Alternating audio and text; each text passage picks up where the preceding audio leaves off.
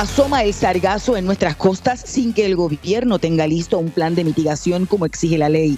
¿Y qué ocurrió en la vista judicial del caso de acceso a información del CPI contra la Administración de Seguros de Salud ACES? Son los temas hoy en la próxima hora de Agenda Propia. Todo el mundo tiene su agenda. Políticos, empresarios, organizaciones e individuos. La nuestra Investigar, fiscalizar, incomodar, sacar a la luz lo que nos afecta o nos quieren ocultar. Estás en sintonía de Agenda Propia. Saludos y bienvenidos y bienvenidas a otra edición de Agenda Propia. Soy Tamari Suárez y les invito a que me acompañen durante esta hora en el único programa en la radio puertorriqueña especializado en la fiscalización e investigaciones en profundidad. Agenda Propia es un espacio producido por el Centro de Periodismo Investigativo en el que se discute semanalmente y de forma crítica el quehacer noticioso, económico y social del país. Mantente informado sobre nuestras investigaciones buscando nuestra página www.periodismoinvestigativo.com. También nos encuentras en las redes sociales, Twitter, Instagram y Facebook como arroba CPIPR. Y en nuestra agenda del día hoy discutiremos una historia publicada por el Centro sobre el sargazo, esa alga marina que ha estado llegando a nuestras costas en grandes cantidades. Una ley que entró en vigor a principios de este año obliga al Departamento de Recursos Naturales y Ambientales a preparar un plan de mitigación para manejar las acumulaciones extremas de sargazo. Sin embargo, aun cuando ya se pueden ver nuestras costas cubiertas del alga, el departamento no tiene listo el plan de mitigación de sargazo. Hablamos con expertos sobre el tema y cómo la falta de un plan y de acciones concretas coincide con la proyección de que este verano será uno significativo en los arribazones y acumulación de sargazo para todo el Caribe. Además, conoceremos detalles de la más reciente vista judicial en el caso de acceso a información del CPI contra la Administración de Seguros de Salud, conocida por sus siglas como ACES. ¿Qué ocurrió en esa vista? Hoy te decimos, iniciemos agenda propia.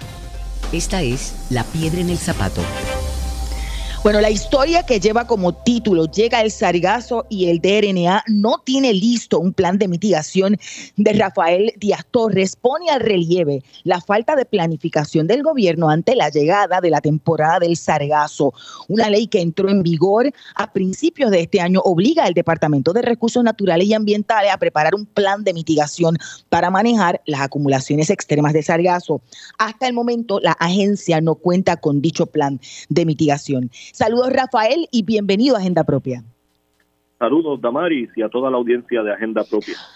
A principios de este año, el gobernador firmó una resolución que convirtió en ley, ¿no? Una, una, legislación para atender la llegada del sargazo, que ocasiona problemas en el turismo, en la salud, en el ambiente, especialmente cuando viene en grandes cantidades, como ha ocurrido en los últimos años. ¿Qué dispone esa legislación? Le ordena al Departamento de Recursos Naturales y Ambientales, como bien dijiste, a eh, desarrollar un plan de mitigación para enfrentar el sargazo, eh, similar a como se ha hecho en otros lugares del Caribe, donde igualmente eh, hay un impacto masivo de esta alga marina, específicamente por los últimos 12 años, más o menos. igualmente, le dice a la agencia, al DRNA, que tiene la responsabilidad de identificar los fondos para desarrollar este plan de mitigación. Así que yo creo que ahí hay un elemento bien importante, que se crea esta ley, eh, pero no se identifican o no se asignan unos fondos para su cumplimiento, sino que recae en la propia eh, agencia. Igualmente le pide al DRNA que como parte de este proceso para enfrentar el sargazo adquiera maquinaria. Eh, en el pasado la agencia tuvo máquinas, pero por las investigaciones que hemos hecho en los pasados años, eh, cuando, cuando hablamos con el exsecretario del DRNA, Rafael Machargo, él nos indicó que la agencia le regaló esas máquinas a unos municipios y no sabía actualmente el paradero de estas.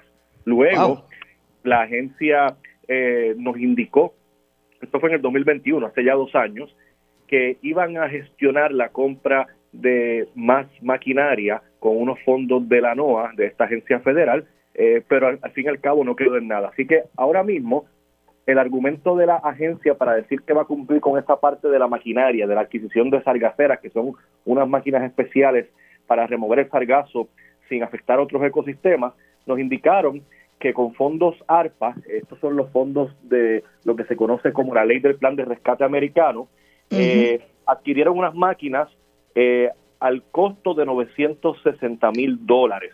Eh, la, inicialmente la secretaria dijo que, que no iba a estar, esas máquinas no iban a estar disponibles para el verano, luego le dijeron al CPI que podrían estar listas o disponibles de tres a cuatro meses, así que en realidad en un verano como el del 2023, que ya se está eh, prediciendo que va a haber una gran cantidad de sargazo, que posiblemente sea de los veranos más fuertes en términos de la llegada del sargazo al verano, es poco probable que el DRNA tenga disponibles estas máquinas y que estén al servicio de las comunidades costeras eh, para que puedan lidiar específicamente con la acumulación de este sargazo en descomposición, que es lo que realmente Rafael, eh, ¿cuándo, ¿cuándo, se supone que el, que el departamento tenga listo este plan de mitigación según la legislación? Bueno, según la ley, la ley fue firmada por el gobernador Pedro Pierluisi el pasado 3 de enero, es decir, empezando este año, y dice que a partir de la firma o a partir de que esta ley entró en vigor, eh, el DRNA tenía 90 días, así que eh, estamos hablando de que en menos de un mes, el 3 de abril, se cumple ese plazo de los 90 días. Ciertamente, cuando insistimos a la agencia de preguntar, ¿van a tener listo el plan de mitigación? Luego de varias insistencias, dijeron que sí, que va a estar listo, pero no nos dieron detalles y realmente cuando pedimos más información, lo que nos dijeron fue que están trabajando en la actualización del protocolo del año 2015, que no es un plan de mitigación, es simplemente una guía para las comunidades costeras, para eh, los negocios, eh, para organizaciones que se afectan por el sargazo que se acumula y se descompone. Es una guía para cómo hacer, cómo llamar a la agencia para que se pueda recoger, para que pueda limpiarse eh, esa costa. Así que realmente, eh, por un lado, nos dicen a última hora que van a tener el plan para el 3 de abril, pero nos empiezan a hablar de otro asunto que es el, eh, el protocolo del 2015. Igualmente nos admiten que no han conseguido, todavía no han identificado los fondos para desarrollar el plan de mitigación e igualmente nos dicen que están todavía eh, identificando lo que ellos le llaman eh, partners, eh, colegas, para desarrollar este plan de mitigación. Así que realmente esa afirmación de que sí va a estar listo para dentro de las próximas dos semanas, para el 3 de abril, realmente trae muchas interrogantes cuando uno comienza a interrogar al personal de la agencia sobre los detalles y sobre el presupuesto. Pregunta, yo tenía esa pregunta de qué había hecho el, Departamento de Recursos Naturales y Ambientales porque leí en la historia que ellos crearon una especie de comité. Sí, eh, crearon un comité, pero en realidad el comité eh, está compuesto por eh, personas que son de la misma agencia, como por ejemplo está el caso de Cristina Cabrera, que ella es la directora de lo que es la Oficina de Programas de Manejo de la Zona Costanera y Cambios Climáticos, Está también el secretario interino de la Secretaría Auxiliar de Conservación e Investigación, Farel Velázquez Cancel. Está el biólogo marino eh, y oficial de manejo de las reservas naturales del noreste, eh, el doctor Ricardo Colón. Y hay un cuarto miembro eh, que es el ingeniero Waldemar Quiles. tengo que comentar que cuando nos dieron los nombres de estas cuatro personas fue luego de varias preguntas y de mucha insistencia, porque cuando yo entrevisté inicialmente a finales del mes de enero a representantes del DRNA, nos hablaron de un comité, pero eh, no fue hasta cerca de dos meses después que, que revelaron la identidad de las personas que son parte de este comité, eh, pero nos admitieron también que siguen en el proceso de recolección de datos y de identificación de fondos. Ese argumento o esa realidad, pues nuevamente ponen entredicho que ese plan de mitigación esté listo para el 3 de abril. Eh, en, la, en la historia plantea lo que hace un rato eh, decías, que es que se espera, ya está, ya hay unas proyecciones de que va a haber una cantidad mucho mayor eh, en este verano. Hablaste con, un experto de la Universidad del, del Sur de Florida. ¿Qué planteó y por qué? ¿Por qué esperan, ahí están esas proyecciones? Sí, de hecho, realmente, ¿verdad? Para proveer contexto, y como hemos dicho ya en ocasiones, en otras historias que hemos realizado, el sargazo siempre ha existido eh, y es un hábitat sumamente importante para los ecosistemas marinos. Pero a partir del 2011 comienzan a registrarse eh, unos aumentos en la cantidad de sargazo que llega a la región del Caribe. y el problema principal es cuando ese sargazo en grandes cantidades se acumula, se descompone en las orillas, emite sulfuro de hidrógeno, inhibe procesos como la fotosíntesis, crea eh, sombras en el fondo marino que pueden afectar los arrecifes de coral. Eh, así que dentro de ese periodo de 12 años, 2011 a la actualidad, eh, han habido unos años que son pico, es decir, unos años en donde la cantidad de sargazo en el Caribe ha sido mayor, como por ejemplo el 2015 y sobre todo el 2018. Se prevé que para este verano 2023 las cantidades de sargazo que lleguen a nuestra región pudieran estar en cantidades similares al 2018, que fue un año que realmente recordamos por, eh, por todo el sargazo que vino. Eh, Hay ya varios científicos, y como indicaste, este profesor, el doctor Hu de la Universidad del Sur de la Florida, eh, ya eh, hay unas imágenes que están identificando una, lo que le llaman una gran ola de sargazo, un gran arribazón de esta alga marina de aproximadamente 1.100 millas cuadradas, es decir, eh, eso es básicamente como si fuera una isla grande de sargazo que continúa llegando hacia la región del Caribe. Esa ola de sargazo ya está sobre Puerto Rico, ya está tocando algunas partes de Puerto Rico, particularmente la región sureste eh, del país. Y se prevé que para el mes de junio esa ola de sargazo llegue a las costas del sur de la Florida. Y esto es significativo porque hasta el momento el sargazo ha sido un problema principalmente del Gran Caribe, de, las islas de las Antillas, de México, específicamente la región de Yucatán, Quintana Roo. Todavía no ha habido un impacto significativo en los Estados Unidos. Sin embargo, ahora se prevé que ese sea el caso y esto podría, ahora que se va a convertir en un problema de Norteamérica, esto podría finalmente llevar al gobierno de Estados Unidos a establecer una política pública sobre esta alga aspecto que en la actualidad no existe y por eso es que Puerto Rico tiene unas limitaciones de política pública. Nos comunicamos con los tres oficiales de prensa del Departamento de Recursos Naturales y Ambientales para tener información actualizada de parte de la Secretaría de la Agencia, Anaís Rodríguez Vega. Eh, y Rafa, la petición fue redirigida a Juan José Díaz, quien a este momento no ha respondido ninguno de los mensajes enviados ayer y hoy por eh, correo electrónico y mensajes de texto. Vamos a la cita directa.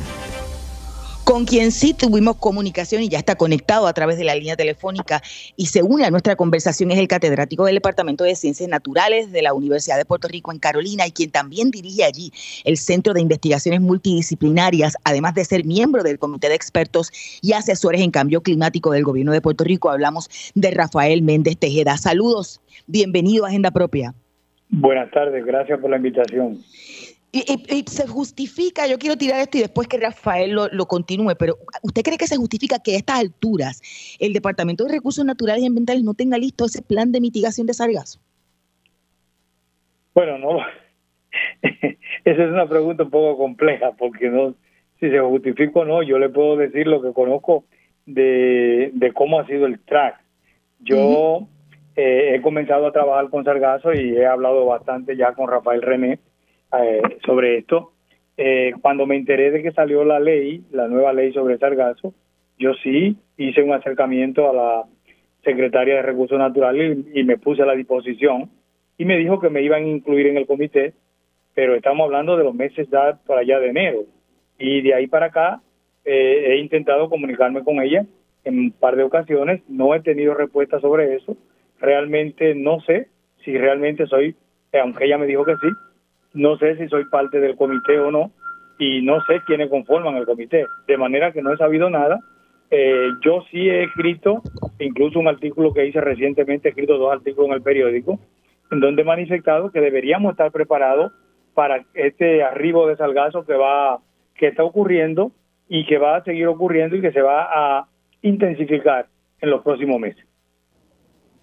De hecho, el, el hecho de que se prevé que este verano del 2023 eh, pueda compararse con veranos de gran eh, arribos o gran cantidades de sargazo como fue el 2018. Eh, ¿Qué representa para Puerto Rico? bueno, sabemos lo, lo que representa, ¿verdad? Por las experiencias pasadas, pero ahora que hay más información sobre el sargazo, sin embargo, no hay estrategias concretas de parte del gobierno central. Lo que yo planteé en esa es que este año es parecido al 2018 que fue el año récord. El problema con este año es que Puerto Rico, debido a la situación de la oscilación de, de, lo que es el anticiclón de las Azores, había recibido poco sargazo en los años después de 2011, que fue cuando comenzó todo este evento. O sea, en los años 15 hubo mucho, en los años 18, pero el anticiclón enviaba el sargazo un poco al sur de Puerto Rico y se pasaba entre México, eh, Yucatán y la, la península de Yucatán y Cuba y entraba al Golfo de México afectando a México y algunos estados de Estados Unidos ya.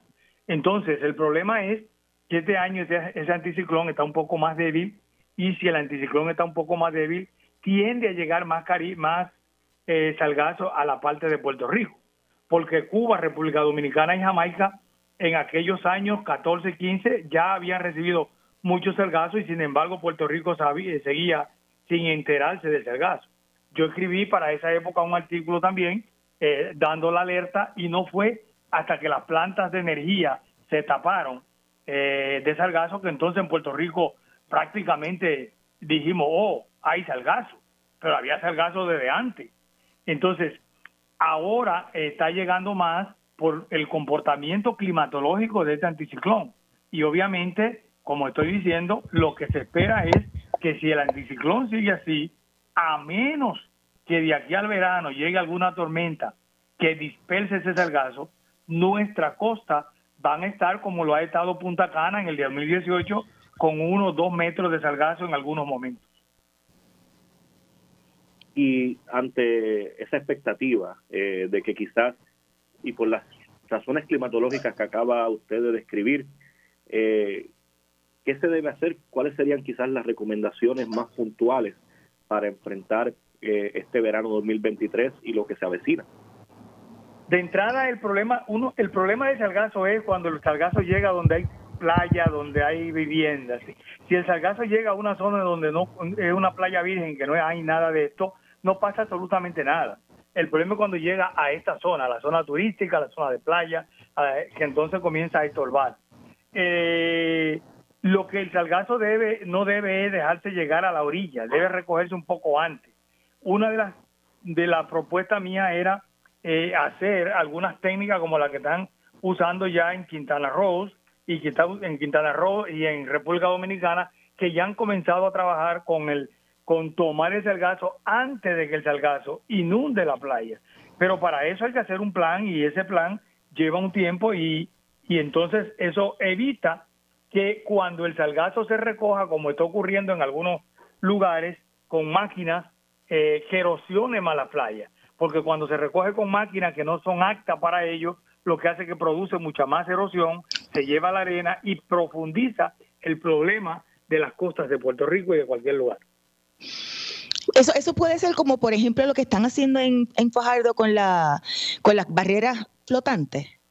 El problema, de, sí, pero el problema de la barrera flotante es que tiene que tener un plan. Cuando pone una barrera flotante, debe recoger el salgazo antes de la entre 48, máximo 72 horas, porque si no, la barrera flotante lo que sirven es para, es peor, porque una vez el gaso te dura ahí entre 48 y 72 horas, se pudre por gravedad baja y lo que produce es entonces un, un, loda, un lodo eh, en toda la, eh, un, una cosa espantosa en toda la costa, de manera que tampoco se puede usar la playa.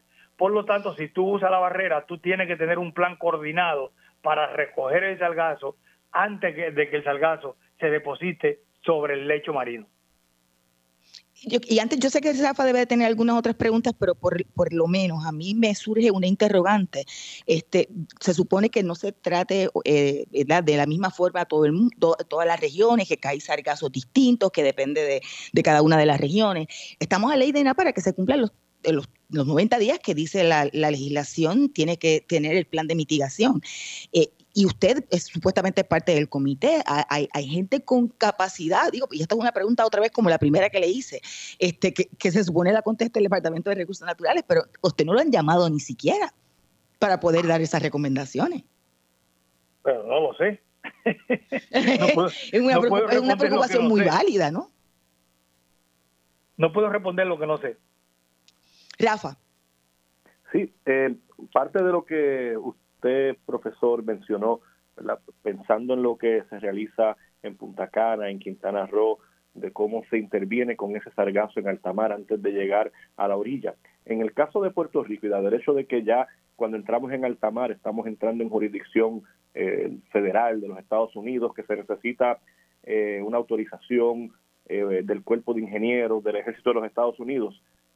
¿Cuán factible es establecer ese tipo de estrategias en Puerto Rico cuando eso ya requiere de una injerencia del gobierno federal que en la actualidad no tiene una política sobre sargazo?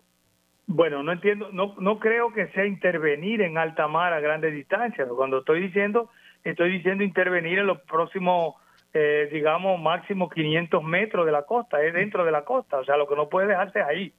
O sea, no es que vamos a intervenir a, a 250, a 50 leguas en legua marina. No, no, no, no. Es a 500, 600 metros que cuando el sargazo venga llegando a esa zona, se va a coger y se va a recoger ahí. Porque si se hace muy lejos, es muy costoso también el transporte de sargazo. Por lo tanto, hay que hacerlo antes de que llegue a la arena, a la orilla, pero es antes de llegar. Claro. Rafael planteaba hace un ratito, eh, profesor, el hecho de que la preocupación que hay sobre el nivel de cantidad significativa que podría llegar a las costas de la Florida podría eh, de alguna forma activar algún protocolo que es inexistente en este momento de parte del gobierno federal. Coincide, podría haber una preocupación que en este momento, por ser una cuestión del Caribe, no existe a nivel federal. Bueno, ya algunos algunos estados de Estados Unidos ya la han tenido, sobre todo los estados del Golfo. Eh, ojalá, como Rafael dice, posible que como, como Florida es un, un, pueblo, un puerto más turístico, son puntos más turísticos, eso ya de un poco más alerta. Pero Florida ya tuvo, sobre todo en la parte este de Florida, lo que son las mareas rojas, que todavía es más peligroso que el salgazo, porque hasta ahora no se ha encontrado que el salgazo sea tóxico. Sin embargo, las mareas rojas sí. Y entonces también mm. hay protocolos para trabajar con las mareas rojas. De manera que eh, yo entiendo que sí, que puede activar un poco más el problema, puede motivar a que hayan más eh, fondos y algún tipo de protocolo para, para trabajar con esto, pero yo entiendo que ya, desde que este es un problema que ha comenzado a surgir del 2011 hacia acá, llevamos casi 12 años con el salgazo, ha habido tiempo para tener eh, soluciones más sostenibles para trabajar con este problema. Rafa, ¿alguna pregunta adicional? Sí, eh, yo creo que al, fin y al cabo, eh, más allá de las gestiones o la ausencia de gestiones de parte del gobierno, sabemos que desde la academia, la Universidad de Puerto Rico, usted como eh, profesor en la UPR Carolina, también hay un grupo de investigadores en la UPR Mayagüez. ¿cuán, ¿Cómo se han dado las investigaciones y cuáles, cuáles han sido quizás algunos de los hallazgos más importantes sobre el sargazo que han salido de, desde la academia en los pasados años, o en los pasados meses, para ser más específico? Bueno, básicamente las academias, la academia han estado trabajando, de hecho desde Río Piedra han estado trabajando con el sargazo, estaba Gary Gervais y un grupo, eh, estaban trabajando contra, con hacer del sargazo biocarburante, buscar algún tipo de producto que se pueda hacer. Eh, en tanto en México como en República Dominicana también están trabajando con algunas eh, alternativas. En República Dominicana, por ejemplo, lo están exportando a Finlandia para hacer algún tipo de producto cosmético. Hay otros lugares que lo están usando como abono, como fertilizante. Eh, están buscando algunas alternativas. El problema de esto es que las grandes cantidades que llegan son excesivas y no hay abasto, no se da abasto para eso, eh, para la, para poderlo manejar. De manera que hay que crear algunas industrias que pudiesen generar algún tipo de producto que a toda esa materia prima. Hay un problema y es que hasta ahora hemos tenido pronósticos de sargazo en donde tenemos años que hay muchos sargazos como fue el 15, el 18, pero por ejemplo si tú creas una industria, ¿qué pasó en el 16? No hubo casi sargazo. Por lo tanto, es muy difícil mantener una industria con una materia prima que no es constante. Y ese es uno, mm. un problema que hay que tener, tomar en consideración. Gracias a ambos. Bueno, escuchaban al catedrático del Departamento de Ciencias Naturales de la UPR en Carolina y director del Centro de Investigaciones Multidisciplinarias de allí y miembro del Comité de Expertos y Asesores en Cambio Climático del Gobierno de Puerto Rico, Rafael Méndez Tejeda, y obviamente a nuestro periodista del centro, Rafael Díaz Torres. Vamos a una breve pausa, pero mantente en sintonía, que al regreso seguimos hablando sobre el sargazo que llega a nuestras costas. Usted escucha Agenda Propia.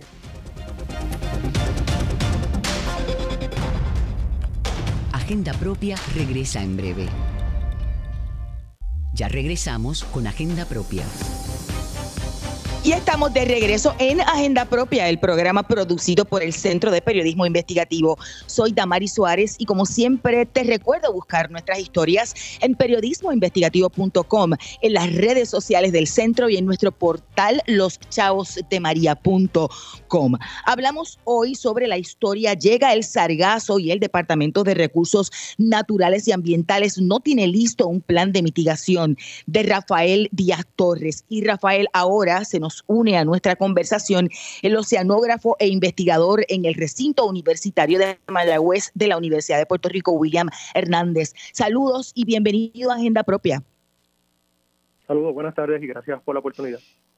Bueno, yo, había leído sobre la investigación que se otorgó con fondos del SIGRAN precisamente sobre el sargazo y me gustaría saber si en algún momento han sido consultados o ustedes le han dado algunas recomendaciones sobre esta política de, la, de un plan de mitigación del sargazo al Departamento de Recursos Naturales y Ambientales.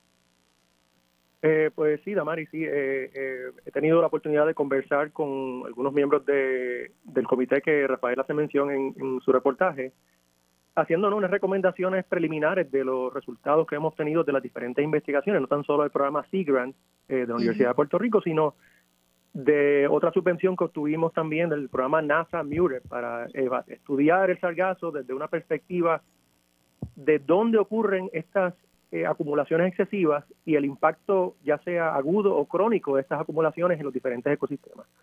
Eh, y hicimos varias recomendaciones ¿no? que, que para para este plan y pues este, entiendo que y espero no que se puedan integrar eh, una vez se desarrolle este plan en el futuro. Rafael, ¿estás ahí? Sí, sí. Eh, saludos, eh, profesor, y gracias por nuevamente aceptar la, la invitación. sabemos que no hay una uniformidad en términos de cuántos sargazos se reciben en las diferentes regiones costeras de Puerto Rico. Partiendo de sus investigaciones, ¿cuáles son las áreas más, más vulnerables de nuestra costa? Pues, pues sí, eh, y haciendo los análisis preliminares de, imágenes que hemos obtenido, las zonas principales donde ocurre estas acumulaciones crónicas son el área del sureste de Puerto Rico, diríamos una línea imaginaria eh, desde el sur de Fajardo eh, hasta el área hasta el área sureste de Puerto Rico y ahí continúa hacia el oeste suroeste y comienza nuevamente una acumulación más extrema en el área de La Parguera, Guánica y Cabo Rojo. Esas son las áreas que por lo menos preliminarmente hemos identificado como unas zonas altas de acumulación. Eh, no significa que en otras zonas en Puerto Rico ocurran acumulaciones excesivas, sino eh, estas zonas las hemos visto a través de los años, desde el 2015 hasta el presente, que consistentemente eh, hay presencia de sargazo y, sargazo acumulado en la costa. El, profesor, una, una, pregunta. Decía hace un rato que sí, que han colaborado y han, y han dado recomendaciones. ¿Se puede adelantar algunas públicamente? ¿Qué el gobierno debe hacer, viéndolo desde el punto de vista de, sus investigaciones? Pues, pues sí, nosotros hemos dado varias recomendaciones y, y una recomendación eh, eh, prioritaria en este caso es eh, trabajar paralelamente varios procesos. Uno de ellos es la adquisición de maquinaria, ¿no? que es un proceso que yo sé que se ha mencionado anteriormente para remover sargazo y manejar ese sargazo, pero nuestra recomendación principal es establecer un plan estructurado eh, que pueda entonces contemplar la colaboración de entidades no gubernamentales como lo son eh, eh, organizaciones y asociaciones sin fines de lucro, eh, gobiernos municipales, la academia, que puedan tener una guía y que el departamento sirva como un, gestor o, una, una, entidad que pueda guiar los procesos de manejo de este sargazo.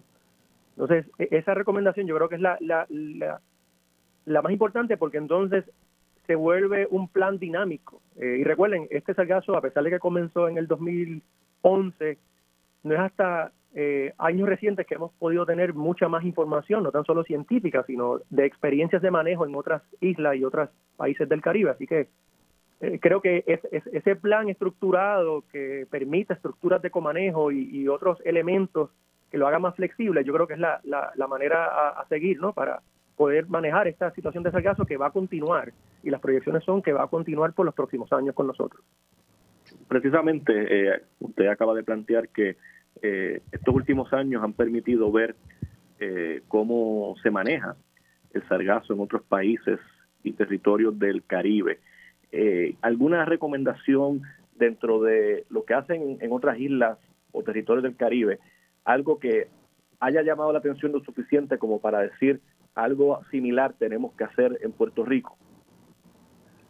Pues sí, ese es muy buen, muy buen punto, eh, Rafael. Y sí, hay varias islas del Caribe. Eh, un ejemplo reciente que estuve participando en una conferencia en, en Barbados, donde se llevó a cabo una discusión de esas mismas estrategias, ¿no? Y había un consorcio de no tan solo entidades académicas, sino gubernamentales y de la industria, eh, donde todos unieron esfuerzos para eh, establecer ese plan y detallar ese plan de manejo de qué sucede una vez llega el sargazo a las costas, cómo interceptarlo y poder entonces manejarlo, identificar áreas donde se puede disponer de ese sargazo y o utilizarlo para, en este caso, eh, industrias asociadas, como por ejemplo fertilizantes, desarrollo de plásticos, desarrollo de, de, otros tipos de alimentos para ganado, etcétera, ¿no? Manejándolo con, con las condiciones necesarias que se tiene que manejar.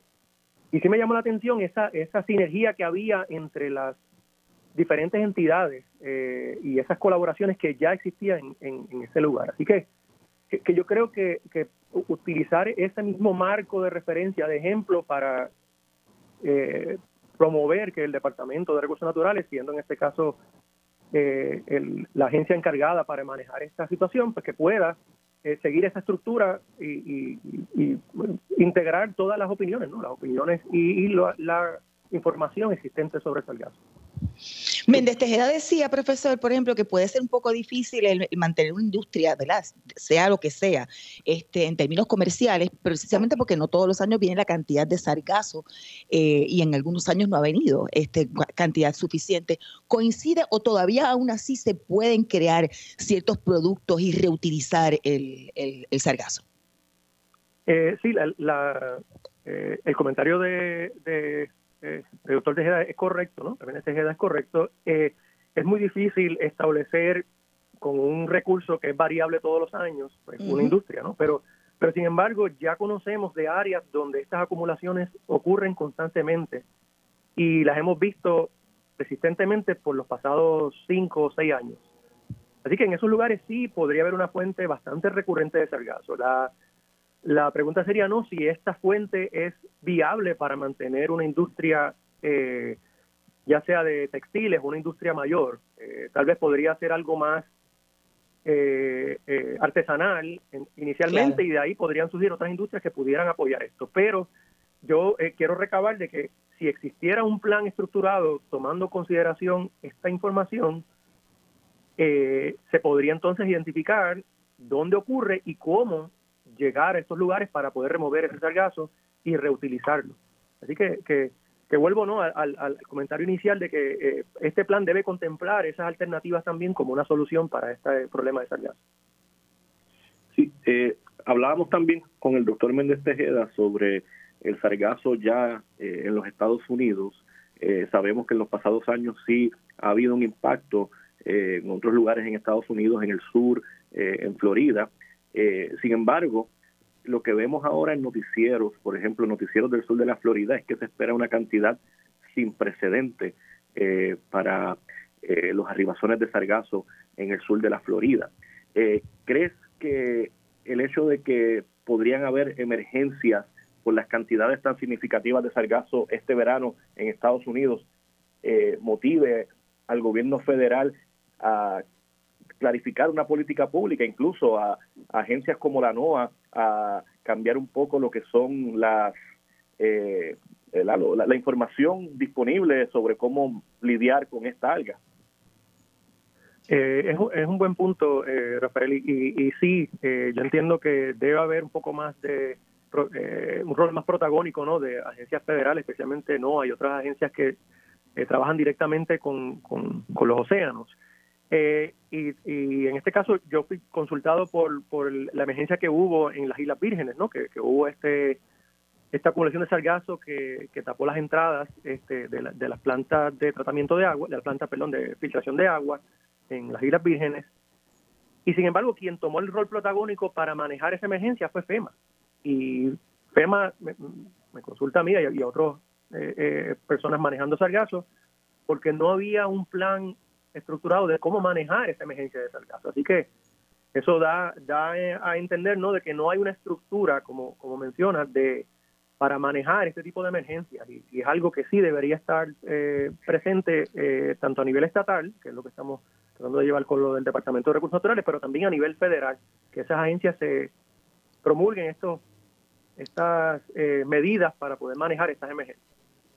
Pero mire qué, curioso, y en la misma historia Rafael lo, plantea, eh, allá ocurrió y se hizo una declaración de emergencia, pero aquí hubo un evento de sargazo que sacó a las unidades de AIRRE este, y, y, Palo Seco y nunca se, se, levantó una posibilidad de declarar un estado de emergencia.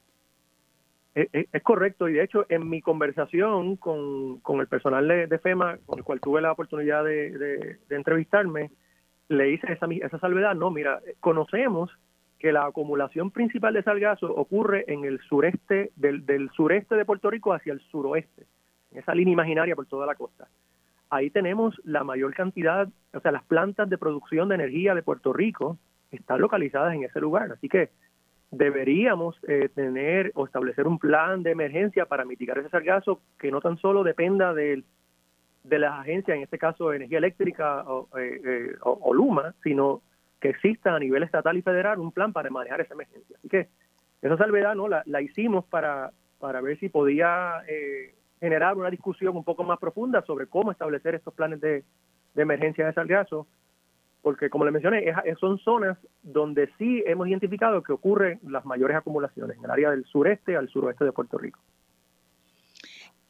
Gracias a ambos, que ya tenemos que hacer la pausa de rigor. Escuchaban al oceanógrafo e investigador en el recinto universitario de Mayagüez de la Universidad de Puerto Rico, William Hernández, y a Rafael Díaz Torres, periodista del Centro de Periodismo Investigativo. Ustedes pueden buscar la historia de Rafael en periodismoinvestigativo.com. Vamos a una breve pausa. Al regreso hablamos sobre una demanda de acceso a información y lo que ocurrió en la vista judicial la pasada semana. Escucha Agenda Propia.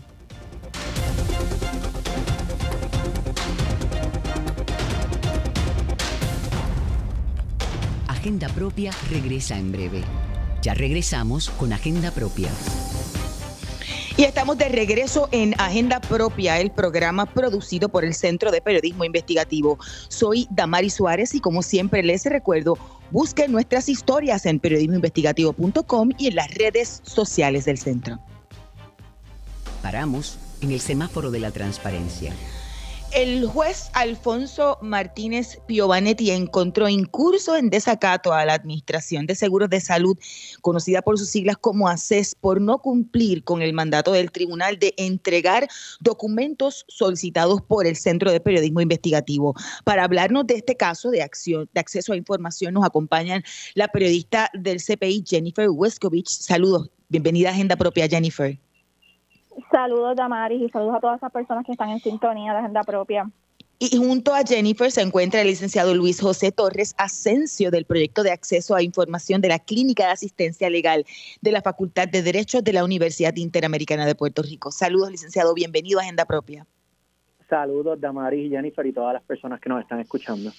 Quizá un poco, para poner en contexto, podemos empezar con Jennifer y, explicar qué documentos estaban solicitando, qué fue lo que dijo la, la, agencia, etcétera, etcétera. ¿De qué estamos hablando? Damari, nosotros solicitamos los datos de utilización de los planes médicos que participan del plan de salud del gobierno eh, vital, eh, ¿verdad? para darte un ejemplo, esto, estos datos contienen información súper valiosa, ¿verdad? Para efectos de nosotros, este, los periodistas, poder analizar en términos de que tiene información demográfica de los participantes, obviamente este, sin información personal de nombre ni ningún tipo de información que pueda identificarlo. También este, podemos tener la información de las condiciones de salud, el tratamiento, los medicamentos. Como te digo, mucha información es súper importante que nos puede eh, llevar a, ver cómo, cuán, la cuán enferma está la población en Puerto Rico, ¿verdad? Cuánto dinero se está gastando por parte de los planes médicos y también es muy importante para conocer la calidad de los servicios. Ese, ese tipo de información lo recopila el, la, la, ACES por disposiciones legales, o sea, porque tienen que recopilarlo y sobre todo hay una evaluación de, de, los planes, de, cómo, cómo, cómo han trabajado los, los, planes médicos, Jennifer. Ellos también hacen unos informes, sí, que es como una auditoría de, que ellos hacen este para, para ver la calidad de los servicios pero nosotros estamos pidiendo específicamente los datos crudos que se utilizan para hacer este tipo de evaluaciones, para poderlos mirar acá nosotros. ¿Y, y cuándo comenzaron a, pedir esa, esa información y qué, cuál fue la respuesta hacia alguna de la agencia? Eh, bueno, nosotros comenzamos en mayo del año pasado a hacer esta solicitud de, de los datos de utilización. Eh, todo el tiempo nos decían que nos iban a entregar los datos, eh, pasaba el tiempo y esto no ocurría en junio entonces me envían unos informes que eran que eran unos informes que básicamente eran unos, unos informes de auditoría, o sea que no es lo que estábamos pidiendo. Y entonces en julio es que llegamos al tribunal. Porque eh, no, nunca se la entrega. Licenciado, eso iba a preguntar. Esa, esa información que plantea Jennifer es información pública. Claro que sí, información pública porque se estaba pidiendo de manera anonimizada, es decir, eh, como el centro estaba pidiendo el registro de todas esas transacciones, ¿verdad? Cuando una persona que, que es beneficiaria, ¿verdad? del, del plan del plan de la reforma de salud del gobierno, eh, pues acude a un hospital, una farmacia, etcétera, ¿verdad? Y registra una transacción, eh, pues la aseguradora tiene el deber de reportar eso a, a una base de datos que, que elabora ACES eh, y las periodistas en este caso pues pidieron la información sin los datos de identificación eh, personal. Y se pidió en esas circunstancias eh, pues pues sí información pública para la cual el ACES tenía un deber de, de, divulgarla. Inicialmente ACES trató de plantear que se trataba de información protegida por la ley IPA pero la ley IPA precisamente contempla de manera expresa la divulgación de la información en estos términos, es decir, protegiendo los datos de información eh, personal y por ello el Tribunal de Primera Instancia desde el 22 de agosto del, del 2022 del año pasado ordenó la entrega de la información y le concedió un término eh, para ello que fue el término pues que, incumplió eh, a César no hacer entrega de, esos datos. Esa era mi próxima pregunta, porque esta demanda se radicó en julio del año pasado. ¿Qué fue lo que pasó en Arroyo Bicho la otra vez que llegamos a la vista del, del 14 de marzo? Eh, bueno, el tribunal, el tribunal inicialmente le dio un término de 60 días a ACES para entregar la información en atención a las representaciones que la agencia había hecho sobre lo voluminosa que era la, solicitud del centro, eh, pero dentro de esos 60 días no hubo comunicación de ACES para entregar la información, así que tuvimos que presentar una moción que, que en, el derecho conocemos una moción de desacato, planteándole al tribunal pues que se había, se había incumplido con, con esa orden y ahí eh, ACES sugiere, eso ya para noviembre o diciembre del año pasado, que las partes se reunieran y, ¿verdad? Para, para un poco ver de, qué manera, que era, de que, cuál es el, método más óptimo, ¿verdad? Para, para divulgar los datos. Eso generó unas conversaciones entre las partes, de hecho en enero, eh, pues Jennifer junto a otra periodista, Maya Sosa Pascual, eh, se reunieron en, en las oficinas de ACES con varios representantes de esa agencia eh, pero desafortunadamente esas gestiones no, no fueron fructíferas. al, sol de hoy, lo que la agencia ha entregado es el equivalente a un mes de los datos que se solicitaron y los datos se solicitaron por un periodo de, Jennifer me corregirá, del 2012 al presente. Eh, así que lo, que han entregado es menos del 1% de, del periodo comprendido. Y, y, quizá antes de entrar a lo que pasó en la, en la, en la vista del, jueves, Jennifer, ¿cómo fue esa, ese ánimo en términos de las reuniones para lograr algún tipo de acuerdo de cómo entregar la información? Bueno, pues yo te diría que la reunión no fue muy muy sencilla, ¿verdad? Porque realmente nosotros fuimos allí para salir con los datos de allí, pero otra vez nos fuimos sin ellos, así que fue un poquito frustrante en ese sentido.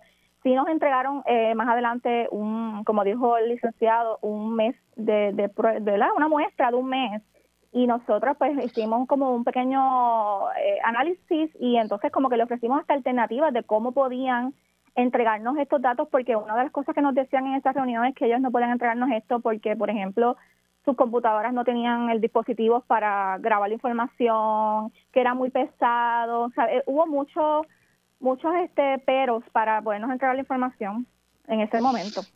Y, una pregunta, o sea, eh, eh, ¿qué justificación daban para no poder entregar? Porque después de todo le habían dado primero eran 60 días y pasó el, término sin que, sin que se comunicaran ni hubiese un, ¿verdad? una intención de entrega.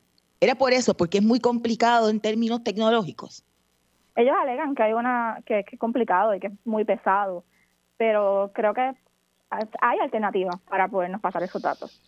Ok, entonces, ellos nos entregaron un mes en un CD. Eso, pero solamente entregaron un mes. Un mes, un mes, es correcto. Pero después de ese mes, pues nosotros nos comunicamos, ¿verdad? Y tratamos de, darle alternativas para que esto, ¿verdad? Fluya y funcione y nos puedan entregar por sí la información, pero no, no ocurrió nada después de eso. Entonces, ahora vamos a lo, a lo legal, este licenciado. Cuando se acabó el proceso de conversación y entregaron lo que no era, ¿qué pasó? Bueno, pues acudimos nuevamente al tribunal para pedirle al tribunal que, se retomara el proceso de desacato y eso es lo que propició la celebración de la vista el pasado martes 14 de, eh, de marzo en la sala del juez Martínez Piovanetti. Eh, allí eh, la, representación legal de ACES llegó con un, con un CD en el que se representaba, se estaba entregando la, la información que se había estado solicitando desde el principio, pero, pero bueno, eh, una vez se vio la vista quedó claro que la información que estaba en ese CD no era lo que se estaba pidiendo y que lo que estaban entregando eran unos informes que, ¿verdad? que tenían pues, información agregada, ¿no? datos estadísticos sobre eh, la facturación de los planes médicos a, a CES, etcétera.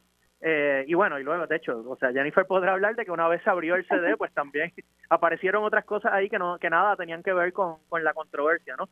Así que, eh, así que el tribunal determinó que, que en efecto ese, la información que estaba ahí contenida no cumplía con lo que se había estado pidiendo y por eso es que entonces, pues, pues a pedido, a petición nuestra, pues el tribunal encontró incursa en desacato a la agencia y, y bueno, pues concedió el remedio de que si no entregan en, en, los próximos 30 días, eh, comenzará un régimen de multas a 250 dólares diarios a favor del centro eh, hasta, hasta que logren el cumplimiento con la determinación del tribunal de agosto del año pasado.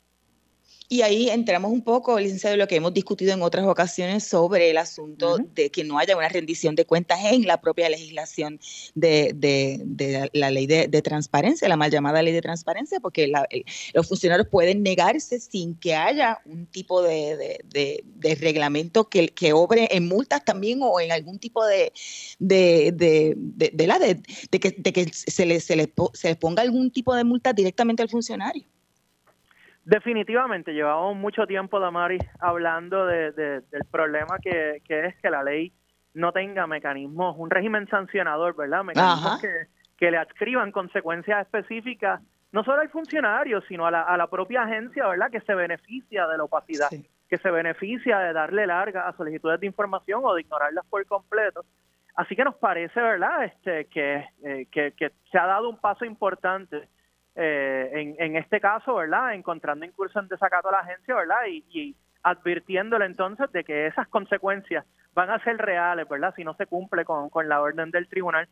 Eh, ¿Verdad? Uno, uno nunca quiere que, que, los casos lleguen a eso. Eh, yo creo que el CPI preferiría eh, infinitamente, ¿no? Que la información se le entregara dentro de los términos que dispone la ley, eh, ¿verdad? Y de manera oportuna, porque después, o sea, al final negar el acceso a la información o, o retrasar el acceso a la información entorpece el trabajo del periodismo y el trabajo de verdad de la fiscalización del quehacer gubernamental pero es necesario que en nuestro ordenamiento se incorporen mecanismos como este para casos en donde el Estado no cumple con su deber constitucional de dar acceso a información pública. Los 30 días eh, corren desde el pasado martes y son 30 días laborables. Así es, no, son 30 días calendario. Calendario. Eh, así que son a partir del 14 de abril, sí, del 14 de, marzo. Muy brevemente, eh, Jennifer, ¿cuál es la expectativa y qué tenía información, qué información tenía ese SCD? Bueno, pues las expectativas, yo, yo espero que realmente esta información llegue finalmente, porque como dijo el licenciado, pues nos retrasa y nos entorpece el trabajo que estamos haciendo. Y nada, te comento que en FCD nosotros lo analizamos y básicamente lo que habían eran unas tablas eh, de información eh, que no eran los datos de utilización como lo solicitamos, habían unos informes, unos análisis y también incluían eh, las auditorías que ellos realizan anualmente que incluso ya se lo habían entregado anteriormente, entonces lo volvieron a incluir en este, en este CD. O sea que en resumen no era nada de lo que estábamos pidiendo. Gracias a ambos, que ya tenemos que finalizar esta edición de Agenda Propia.